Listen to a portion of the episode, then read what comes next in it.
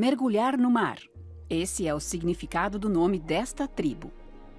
Os Moken, já desde pequenos, aprendem a viver na água e descobrir os segredos do oceano.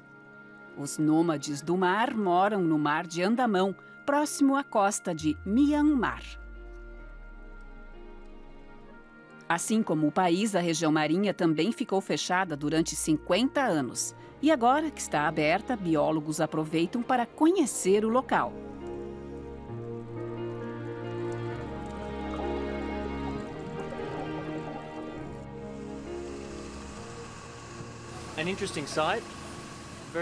É muito interessante. Tem pouca visibilidade, muitos sedimentos e uma grande diversidade de corais. É surpreendente ver tantos corais numa área que não tem muita luz. Existe uma camada de sedimentos grossa acima dos corais.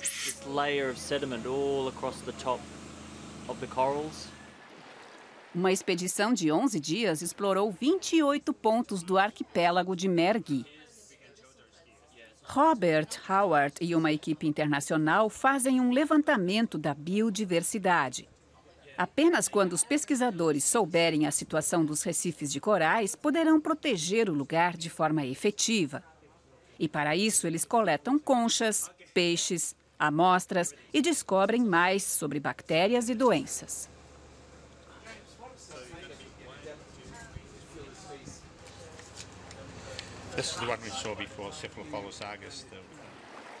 Um mar aberto com uma natureza tão diversa também faz diferença no futuro deles.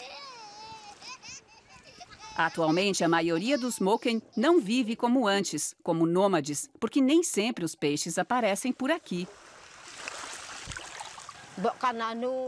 Quando eu era criança, minha família inteira vivia numa casa flutuante e nós pescávamos. Fazíamos pesca submarina. Coletávamos conchas. Naquela época, tudo isso era abundante. Depois íamos para a cidade e trocávamos a nossa pesca por arroz, vegetais, tudo o que a gente precisava. Hoje é difícil se manter com a renda da pesca. Mel não tem filhos que possam ajudá-la. Ela precisa sobreviver do mar. Todos os dias consegue trazer para casa até 2 quilos de peixe.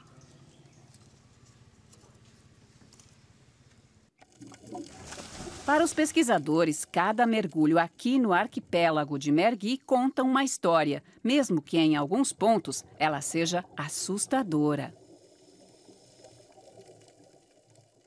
Animais valiosos já não existem mais por aqui. E a pesca com dinamite deixa uma área morta para trás. Um cemitério de corais e um desastre para o equilíbrio ecológico. Esse tipo de método dizimou nos últimos 15 anos cerca de 90% da população de peixes da região.